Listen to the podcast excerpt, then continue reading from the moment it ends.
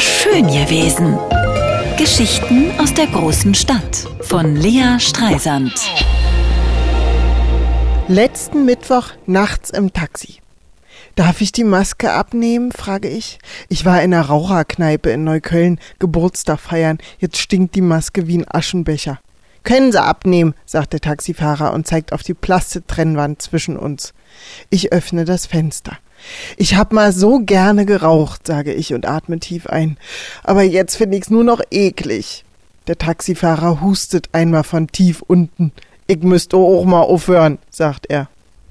Er habe schon als kleiner Steppke mit fünf seine erste Zigarette. Bei uns hinter'n Haus an der Mülltonne mit einem Kumpel zusammen, sagt er. Die Duett von meiner Mutter. Ha! Rufe ich. Mit denen hat meine Mutter damals auch angefangen, wenn meine Oma die geraucht hat und denn die abgebrannten Kippen in eine Sofaritze versteckt, fast wäre die Bude abgefackelt.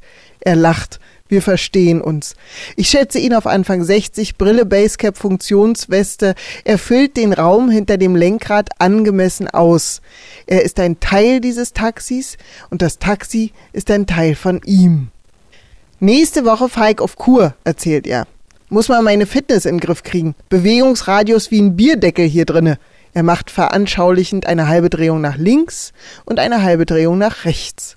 Ich muss an ein Magnetspielzeug meines Sohnes denken, Brett auf Rädern, wo man den Oberkörper eines Mannekikens draufsetzen kann. Was braucht ein Autofahrer Beine?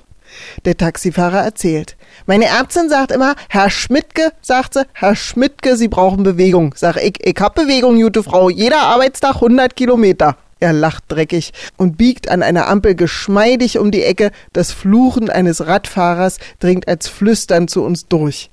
Ich komm ja hier nicht raus, sagt Herr Schmidtke, außer zum Rochen. Wer nicht raucht, hat keine Pause. War in der Ausbildung schon so. Ich hab BMSR-Techniker gelernt. Mechatroniker heißt es heute. Hatte ich natürlich kein Geld. Aber in der Kantine gab's die Kabinett 1, 16 Pfennig das Stück.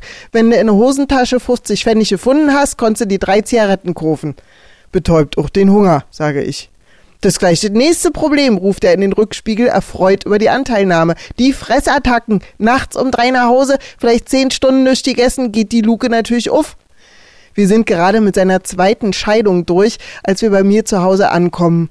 Mir tut's fast leid, sein Taxi und ihn zu verlassen. Suchen Sie sich was Schönes, sage ich zum Abschied. Wenn Sie mit dem Rauchen aufhören wollen, finden Sie was anderes, womit Sie sich belohnen. Sie können da nicht immer nur arbeiten. Ich habe damals Kaffee getrunken.